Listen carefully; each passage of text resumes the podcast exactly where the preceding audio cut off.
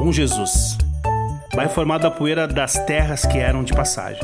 Voltamos ao passado e vemos essa história começando através da herança do Barão do Caí, na época o dono das terras que hoje chamamos de nosso bairro. Vemos o caminho do meio, onde se transportava boiadas, escravos. Vemos também o personagem da Bom Jesus que se mantém em pé até os dias de hoje, a paineira, que antigamente era usada como pelourinho de tortura de negros e escravizados. O tempo passou, as coisas mudaram.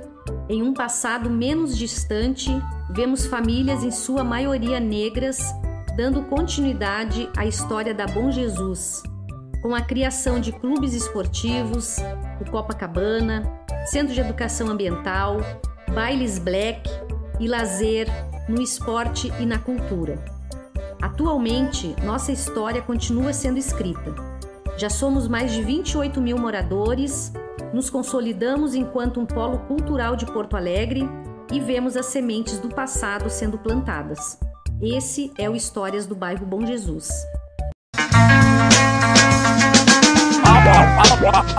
Alvo.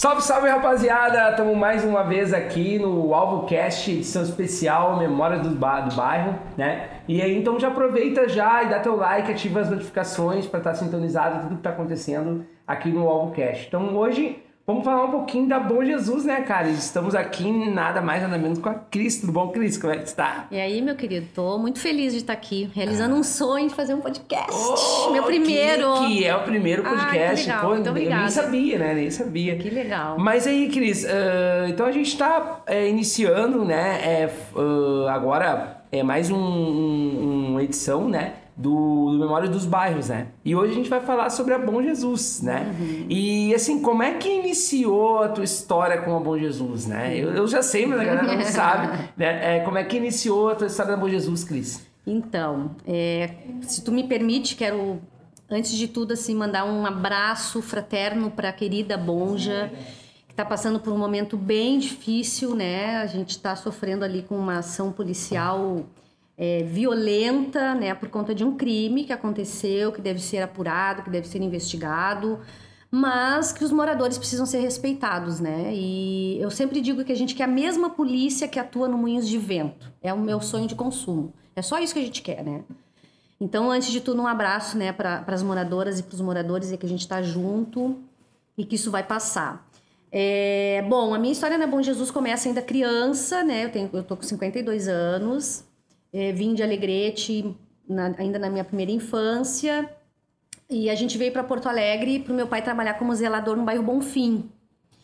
Saímos de uma miséria lá em Alegrete, né, uma família muito pobre, e viemos para o bairro Bonfim com toda a estrutura né, de serviços. A gente morava ali a uma quadra do Hospital Presidente Vargas. Então a gente tinha saúde, a gente tinha educação, a gente tinha minha mãe tinha emprego, o pai estava empregado, a gente morava ali, né? O pai era um zelador que tinha a residência no prédio, né? Então, imagina, a gente tinha era, era um mundo que não era nosso, mas que a gente estava ali, né?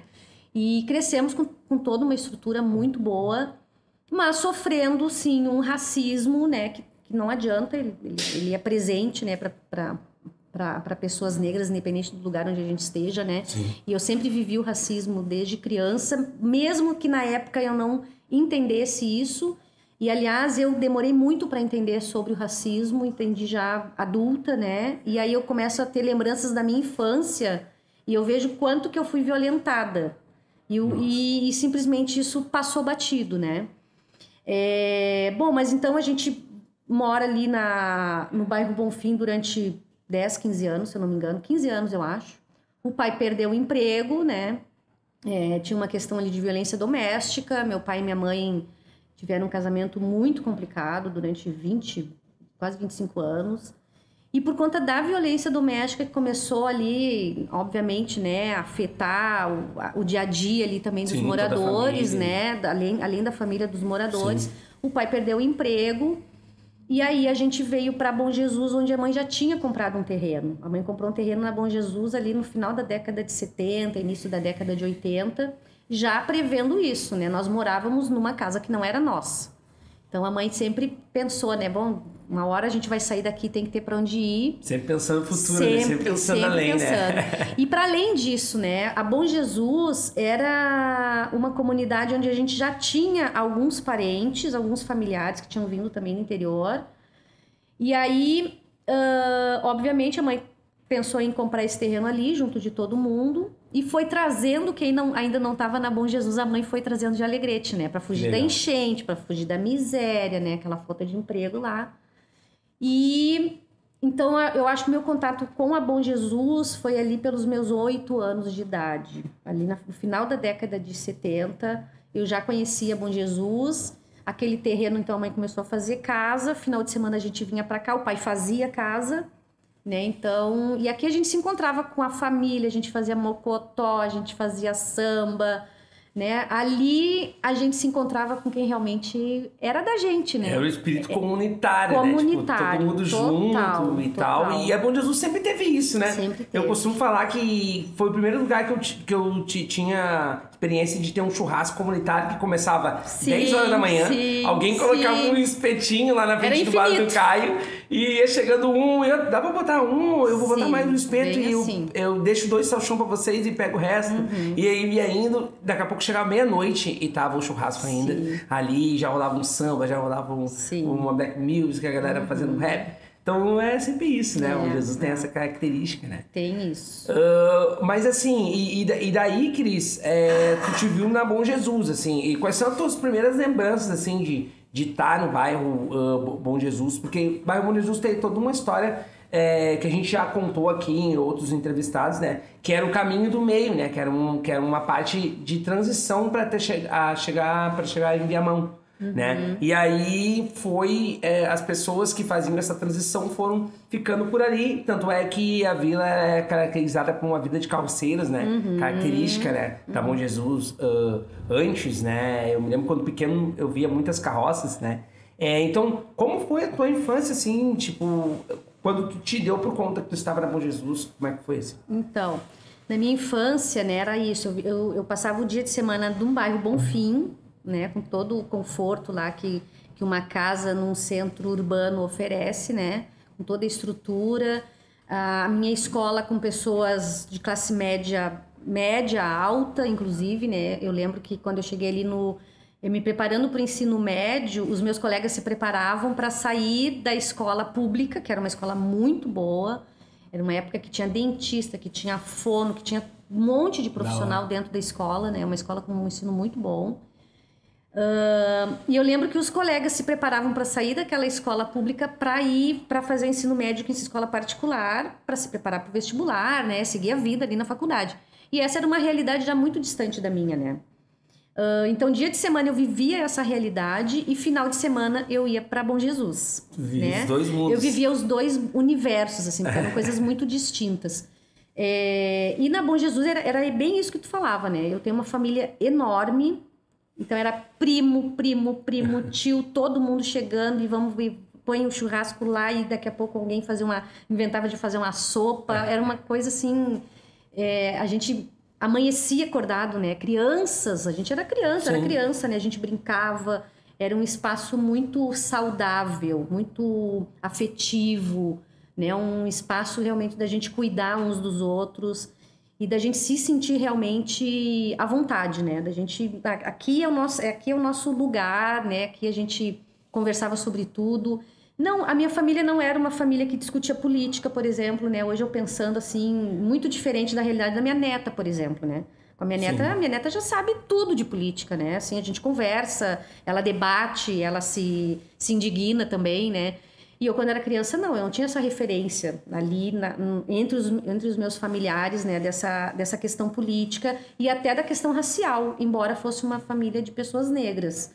Eu não, não via, não lembro desse papo, né, assim, é, eu acho que as pessoas elas eram tão era tão natural essa coisa do gueto, né? Ou elas estavam ali na vila, na Bom Jesus, ou elas estavam numa roda de samba num determinado lugar que era só de pessoas negras, né? É, então, realmente, eu não lembro assim dessa discussão política na família quando era criança. E ao mesmo tempo, nessa geração, os mais velhos muitas vezes protegiam a gente de alguns assuntos que pudessem. Sim, pode é. Eu sei por minha mãe, assim, muitas vezes protegia a gente de assuntos que ela dizia que não era da nossa conta. Uhum, sabe? Tipo, ah, vocês vão passar isso aí depois. Então ela nos defendia, assim, de Sim. algumas coisas. E isso acabou, de certa forma, nos prejudicando também, né? Claro. Porque não prepara Claro. pro Pra embate, batalha, não né? prepara pra batalha, É. né? E eu acho que tem a questão também da, da, da geração anterior à nossa, né? A minha, né? ah, de pessoas que realmente naturalizaram esse sistema, sabe? As pessoas que achavam que aquele ali era o lugar delas e que não podia querer mais do que aquilo ali. Eu, eu hoje vejo muito isso, assim. Se satisfaziam né? Se, não, deixa aqui, tá bom, a gente aqui na vila e tal. E então acho que por isso que tam, por isso também que não tinha esses debates, né? O pessoal meio que baixava a cabeça. Eu, eu, eu tenho uma referência mu- muito grande, assim, que é o do professor Brunner, eu tenho certeza que ele vai ouvir esse podcast. Ele é professor ali na Escola Nossa Senhora de Fátima. Uhum, um grande É, trabalho. grande, grande, grande Fantástico. Brunão maravilhoso. Brunão, professor, né? Professor que merece tanto o nosso reconhecimento, nosso respeito, né? A classe dos professores. É, e, e eu estava assistindo uma apresentação do Quilombonja, que é um projeto que eles têm, e inclusive deixo aqui essa, essa dica de chamar o professor Bruno para um Ah, podcast, vamos sim, vamos porque chamar. o Bruno fala da origem da Bom Jesus, né? A Bom Jesus, ela é fruto de despejos de pessoas negras dos, de áreas centrais da cidade, assim como sofreu a Restinga, Sim. o próprio Rubem Berta. A Bom Jesus também recebeu muita gente. Gente, inclusive, que corre hoje o despejo, porque, de novo, De novo. né, a classe dominante, né, que tem a grana e quem tem o poder, não tem mais para onde crescer no centro da cidade, tá vindo para as periferias e despejando pessoas que são descendentes daqueles que eles já despejaram há 40, 50 anos Para atrás. quem não né? sabe, a especulação imobiliária, né, os grandes empreendimentos, as grandes construções, os grandes prédios, eles estão é, localizados ali aquela parte entre é, Ipiranga, o- Antônio de Ipiranga, Carvalho, Antônio de. Carvalho, né, e ahn, Cristiano Fischer, Cristiano Fischer. ali e aí esses empreendimentos estão construindo mega prédios ali e estão tirando as pessoas, né, se apropriando do terreno, Uhum. é, comprando o terreno das pessoas e jogando as pessoas de novo para as margens é, do, da, da, Para margens muito mais longe. da cidade, né, como. Restinga, até Alvorada, no extremo da, da cidade. Então isso acontece de novo, né, Cris? De novo. E a gente tá, a gente tem uma batalha ali que não tá vencida, né? Que é o povo ali do Mato Sampaio. Antes da pandemia teve uma tentativa por parte da prefeitura, importante que se diga, né? Por parte da prefeitura de despejar o pessoal do Mato Sampaio, que tem descendente dessas pessoas que foram despejadas lá da Praça Garibaldi, por exemplo. Ah, dizendo que as pessoas ah, são invasoras e tal. Invasores são eles que agora estão chegando com condomínios fechados, que não tem nada a ver com a nossa realidade, estão sabendo para onde é que estão indo, aí quando eles abrem a janela e olham a favela, não é aquilo ali que eles querem enxergar. Então vamos tirar o pessoal de lá, né? E aí a gente entrou com ação, conseguimos movimentar muita gente, o pessoal do Morro Santana foi junto, que tem um movimento ali também pelo direito à moradia. É, Nossa, veio, veio muita gente, nos ajudou muito, deu um baita apoio. Ingressamos com uma ação e conseguimos frear, vamos dizer assim, né? Bloquear esse processo. Mas ele tá lá, quietinho. Durante a pandemia ninguém podia sofrer despejo, né? E a gente sabe que a prefeitura tem o interesse de tirar o pessoal dali para entregar para os grandes, empreendimentos imobiliários, né? O que a gente quer é que a vila passe por uma reurbanização sem tirar as pessoas dali. E isso a dona Marli, minha mãe maravilhosa, visionária, né, que começou um A trabalho vai falar sobre ela Vamos chegar. falar, né? Mas acho importante assim falar agora é, sobre um projeto habitacional que ela apresentou durante é, o governo Fogaça e quando o Olívio Dutra era ministro das cidades. Dona Marli fez um baita movimento, trouxe empresas parceiras, fizeram um estudo topográfico, não sei mais o que, tudo que tem que fazer. Fizeram um planejamento habitacional de maneira que iriam reurbanizar a comunidade sem tirar as pessoas das suas casas. Ou seja, é, por exemplo, o Jefferson mora sozinho ali numa casa, tá? E aí tem um terreno enorme. Pegamos Jefferson, e isso ela, ela fez porque eu, eu participei disso, eu vi. Ela conversava com Jefferson, ó, Jefferson, tem uma outra família ali que a gente precisa do teu terreno para a gente conseguir comportar todo mundo da maneira como precisa.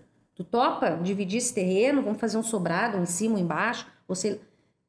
Todas essas conversas foram feitas com milhares de pessoas. E a comunidade estava junto, e a comunidade apostou nesse projeto. Foram meses, meses, muitos anos, na verdade, de planejamento. E o que, que aconteceu? É, a dona Marli foi para Brasília, Olívio Dutra dá um canetaço, autoriza, libera recurso, e o governo aqui em Porto Alegre, o governo municipal, engaveta esse projeto. Como né? vários. Engaveta, como vários, né? E aí o plano diretor que não para, é, vem agora com essa reurbanização, é, desconsiderando, portanto, né, quem está ali, quem é dono daquele pedaço de terra lá, né? É, durante o processo tentaram dizer que tinha pessoas ali, ah, mas porque esse pessoal aí não faz 10 anos que está aí. E aí teve um morador que apresentou pra gente uma certidão de nascimento. O cara tem 55 anos, se eu não me engano. Na certidão de nascimento tá que ele nasceu em casa.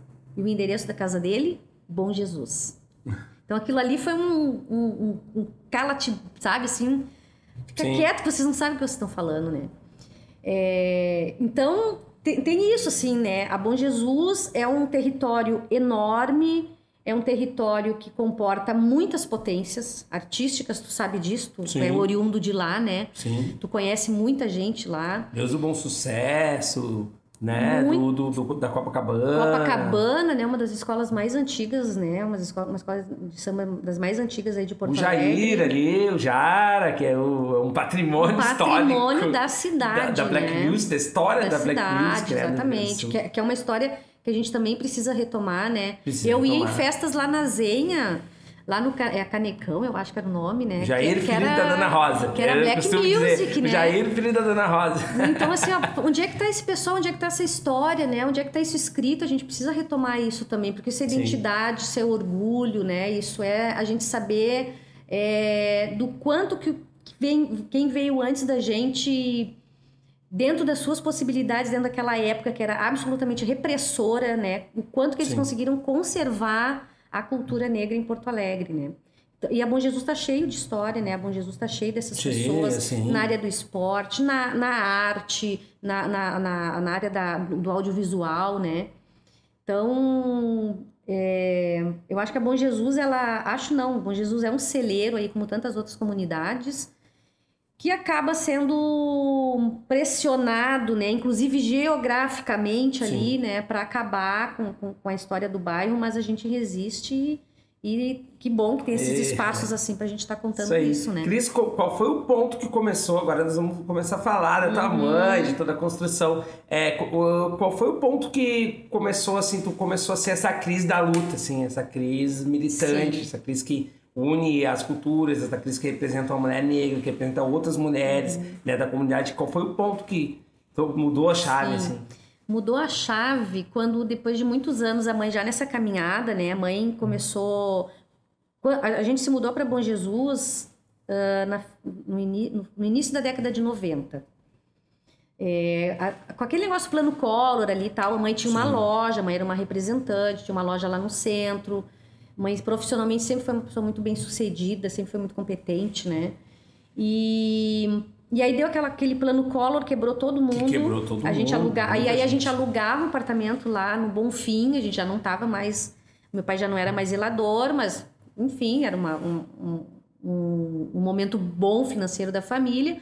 A mãe aluga um apartamento ainda no Bonfim e quando vem plano Collor, quebra todo mundo. E aí sim a gente vem para Bom Jesus, né? A mãe imediatamente começou a trabalhar já com a comunidade. É, mesmo não morando na Bom Jesus, ela já trabalhava essa parte comunitária por conta principalmente dos familiares que estavam ali vivendo a violência do lugar, a falta de estrutura. Então a mãe mesmo não, quando não morava na Bom Jesus, ela já Ela já dava, os- ela já fazia, né, a, a- os movimentos dela ali em defesa do pessoal. E aí quando ela veio para Bom Jesus, é, casou ali também com a questão do orçamento participativo. a implantação do orçamento participativo, né, um, um, uma outra gestão, né, a gestão popular, aquela participação do povo e tal. E a mãe já cai de cabeça nisso aí. Uh, e aí eu lembro da Bom Jesus sendo asfaltada, do ônibus que vai para que desce, né, a Bom Jesus, porque o ônibus ia é até próximo descia, da protase, né? não descia. Eu não peguei esse tempo, mas Sim, me falaram não, que o ônibus eu não peguei, descia. mano, eu peguei. a gente chegava no final da linha, se tinha chuva, botava uma sacolinha de plástico no, no pé e descia, porque era barro, barro, barro, barro. E aí descia quilômetros, assim, até a nossa casa lá, né? Caramba. E então quando a mãe começa esse trabalho comunitário dela, né, junto ali com o orçamento participativo, começa a fazer várias coisas e já com a reciclagem, eu não eu não participo ativamente porque eu trabalhava, né, eu uhum. tava, era casada, tinha meus filhos, sempre tive uma vida muito é, como é que eu vou dizer? Essa coisa assim, sabe? Ah, não, deixa aqui, tá quietinho, né? Sim. Deixa aqui que é uma vidinha, tá tudo certinho, tá, tá, tá, tá, tá, tá.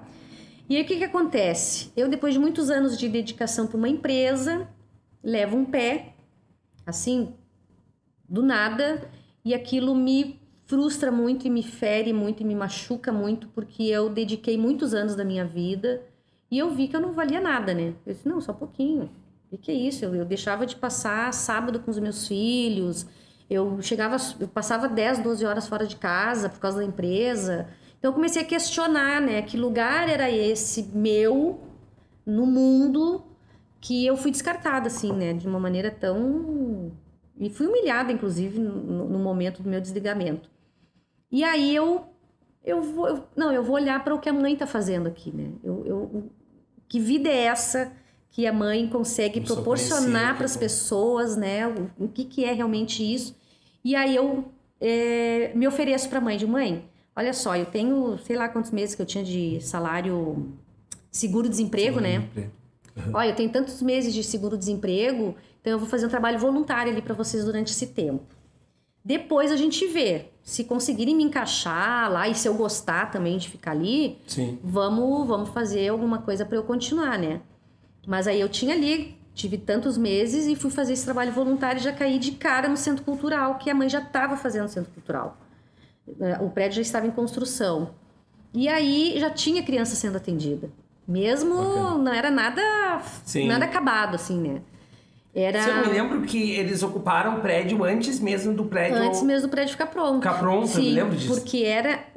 A, a reciclagem começou a, a, partir de um projeto da mãe para as mulheres vítimas de violência doméstica. E que a mãe, uma pessoa que também sofreu violência doméstica, sabia o quê? Um dos principais pilares que a mulher precisa para sair de um ciclo de violência doméstica é a sua independência financeira. Então foi o que a mãe fez, né? Vamos conseguir dinheiro para essas mulheres saírem desse ciclo também. E aí veio a ideia da reciclagem, porque estava no boom, da, da ecologia, vamos salvar a Amazônia, o Sting aqui, não sei mais quem, né, né? Rio 92. E aí a mãe funda a reciclagem para as mulheres, uma reciclagem que funcionou 24 horas, eram três turnos de trabalho. E aí as mulheres colocam para a mãe a necessidade de um espaço para os filhos. Então, por isso o centro cultural. Então, essas crianças que começaram a frequentar ali eram, na maioria, as crianças filhas das recicladoras. Quando o pessoal fica sabendo que tem aquele atendimento para as crianças, ah, e aí daí... eu já estava ali, o Pantera também colou junto, Sim. e uma prima minha, Carol, que, que era, éramos, nós, éramos nós três ali para atender as crianças. Quando a vila fica sabendo que tem um centro cultural que estava prestando atendimento para as crianças, nossa, aí quando a gente viu tinha Uau, 50 tá crianças, tinha, quando eu vi tinha 100 crianças lá dentro. E aí que a gente começou a se apropriar dos mecanismos legais para prestar o atendimento para essas crianças, né? Porque não era só assim, eu abrir um prédio e botar as crianças lá dentro. Sim. Bom, daí a gente foi atrás do, do Conselho Municipal da Criança e Adolescente, do Conselho Municipal da Assistência Social, né? Fui eu fui fazendo, aprendendo e aprendendo fazendo. Eu sempre digo, né? Eu, eu, eu caí ali realmente por uma força divina. Acho, acho não era para eu estar ali mesmo. Esse era o meu caminho porque tudo que eu aprendi, eu aprendi fazendo. E fazendo com muita dedicação, com muito respeito pelas pessoas, né? E aí o meu caminho para o conselho tutelar, ele também se deu naturalmente, porque eu convivendo com as crianças, prestando aquele atendimento, a gente precisava do conselho tutelar e eu vi um conselho tutelar que não era acolhedor. Eu vi um conselho tutelar que não respeitava aquela criança que eu tratava com tanto carinho. E aí a gente ia pro conselho tutelar, nossa, parecia que os caras tinham. Vezes é apenas um número, né? Sabe? Eu, não, gente, não, só um pouquinho nós vamos. Nós, a gente quer ir pra aí também. E aí eu fui pro conselho tutelar, né? 2007 entrei, é, participei da eleição, entrei como suplente. Fiz um barulho desgraçado lá na comunidade. E porque a gente impugnou a chapa, né? Teve uma, teve uma questão ali que pegou bem forte. O pessoal fez campanha dentro de uma igreja. A gente conseguiu provas. Porque assim, a cena era a seguinte, ó. A cena era os caras abençoando cinco candidatos da igreja, dizendo que eles seriam salvadores da Bom Jesus. Olha, era uma cena Caramba. fortíssima. E, a- e com aquilo ali a gente conseguiu impugnar aquel- aquele pessoal que tinha conseguido se eleger, mas eles entraram com recurso e ficaram até o final do mandato. E aí outro- na outra eleição eu consegui entrar, porque, claro, enfraqueceu. Inclusive, ah, já dei a minha contribuição também para a eleição do Conselho Tutelar, porque a partir desse movimento que a gente fez da impugnação, uma das provas é que o pessoal que tinha conseguido se eleger na Bom Jesus, dos 1.100 votos, só 100 votos eram de moradores da Bom Jesus. Mil votos Caramba. deles eram da, da, do bairro da igreja. Cara. Então era no mínimo imoral, né? Eleger pessoas para trabalharem com uma comunidade que eles não conheciam, que eles, que eles não interagiam, que as pessoas não reconheciam eles, né? E aí na eleição de 2011, o MP vai para cima da prefeitura e diz: "Não, agora vai ser voto distrital". Então só podia votar moradores da comunidade em pessoas da comunidade, né? Então isso foi um grande feito assim na história da eleição do Conselho Tutelar de Porto Alegre que eu tenho muito orgulho de ter contribuído para essa mudança que é importantíssima, né? Da- Das pessoas Claro. reconhecerem quem tem o trabalho na comunidade, né?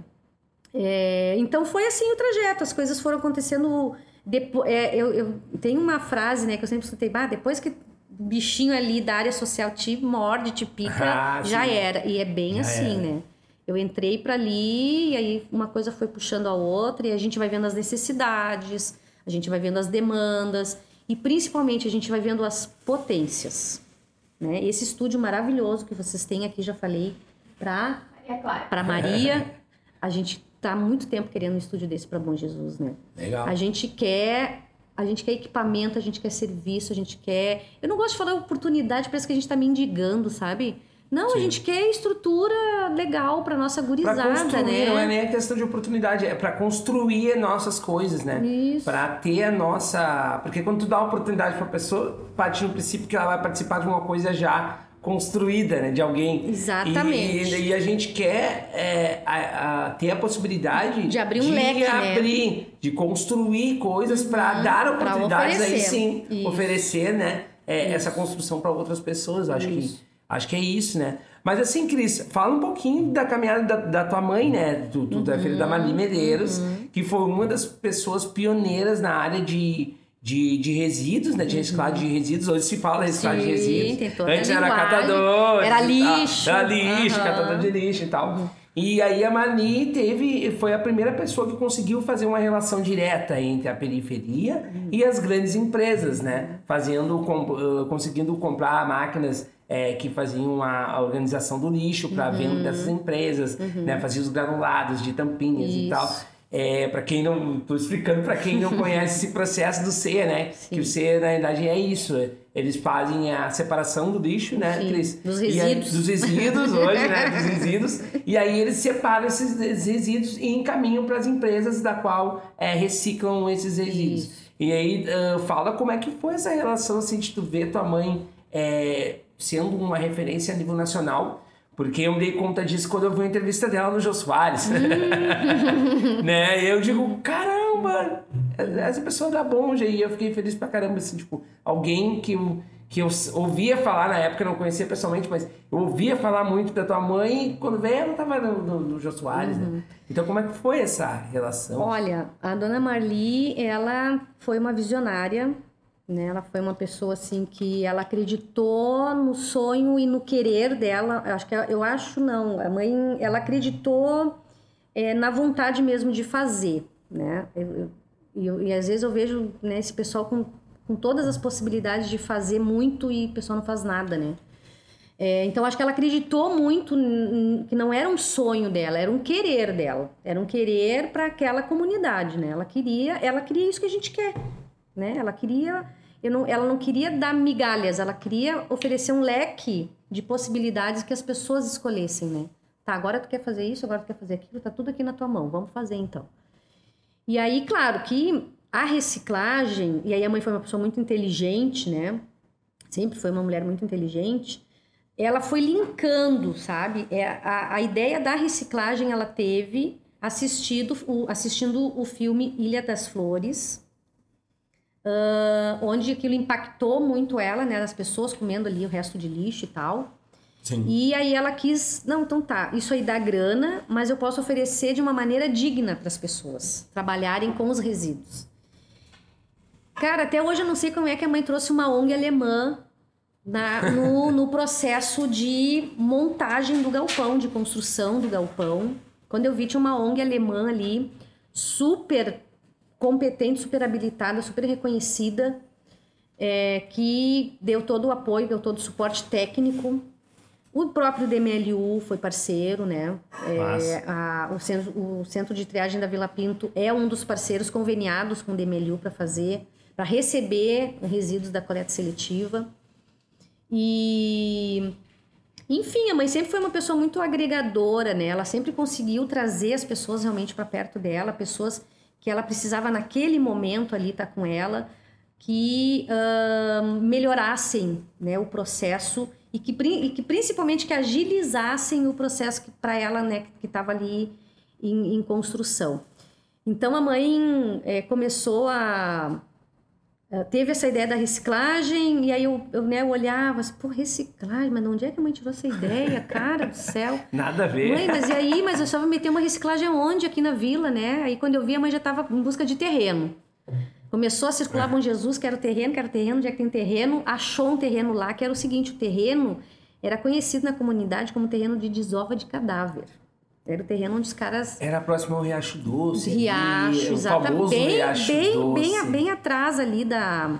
Bem atrás da reciclagem tem um córrego, não é o Riacho Doce. O, o Riacho, Riacho Doce, é do, é do outro lado. lado. Mas é, mas é tudo, é tudo, como é que a gente fala? Confluente, sei eu, como é que é? É tudo... A mesma a, nascente. Ali, ali na Bom né? Jesus é, é. nascente, né, da Que vinha lá de cima, lá de da, cima. Da, da, perto da 10, que tem as pedras. Exatamente, que tem a pedra lá.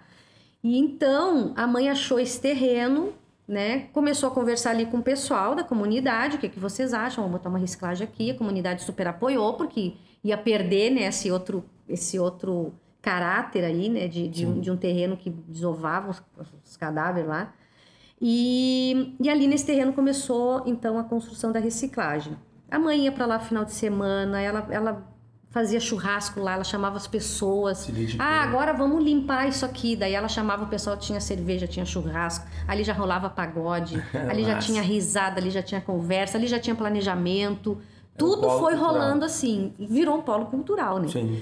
E então dali começou. Bom, aí a reciclagem, as mulheres pediram pediram o centro cultural, daí a gente aí nessa em 2001 eu já estava lá montamos o centro cultural e aí já era é, o governo Lula conseguimos trazer o telecentro para cá que foi o boom né da, da inclusão uh, digital né conseguimos trazer um telecentro ali para o centro cultural. Temos uma sala de cinema que eu acredito que é a única sala de cinema comunitária montada dentro de uma instituição comunitária em Porto Alegre. Temos uma sala Nossa. de cinema com parceria GNC Cinemas temos lá as poltronas do nosso cinema, são as poltronas que vieram do Cinema Capitólio, é quando é fechou. Negócio, né? É muito legal, é muito legal. E nunca conseguimos provar um projeto no Fundo Pro Arte, por exemplo, viu? Naquela, com aquela sala de cinema ali, que fique registrado. Que loucura. É, e aí, no Centro Cultural, em 2000, 2001 foi o Centro Cultural, 96 foi a reciclagem, 2001 Centro Cultural, em 2008 nós fundamos a nossa escolinha de educação infantil que Nossa. atende 120 crianças. Uh, e agora a gente está com uma, uma horta comunitária, né? Tamo, atende as três instituições ali, atende as crianças, os adolescentes, atende as famílias, as recicladoras. Então é um, é um negócio, assim, é uma organização que não para de crescer, né? Que tem todas as. tem mil possibilidades, infinitas possibilidades. E que a gente é, tudo que a gente quer é isso, é abrir muito mais, né? É continuar abrindo esse leque de possibilidades para a comunidade. Eu sempre digo, o filho do rico quer fazer violão e o cara vai lá e ah, eu fiz aula de violão, não gostei. Agora eu quero fazer piano. Ah, agora não gostei, eu quero fazer natação. Agora não gostei, eu quero correr. Até ele achar. Até ele se achar. Cara, esse é o sonho para as nossas crianças dentro da Bom Jesus, aliás, dentro de qualquer periferia.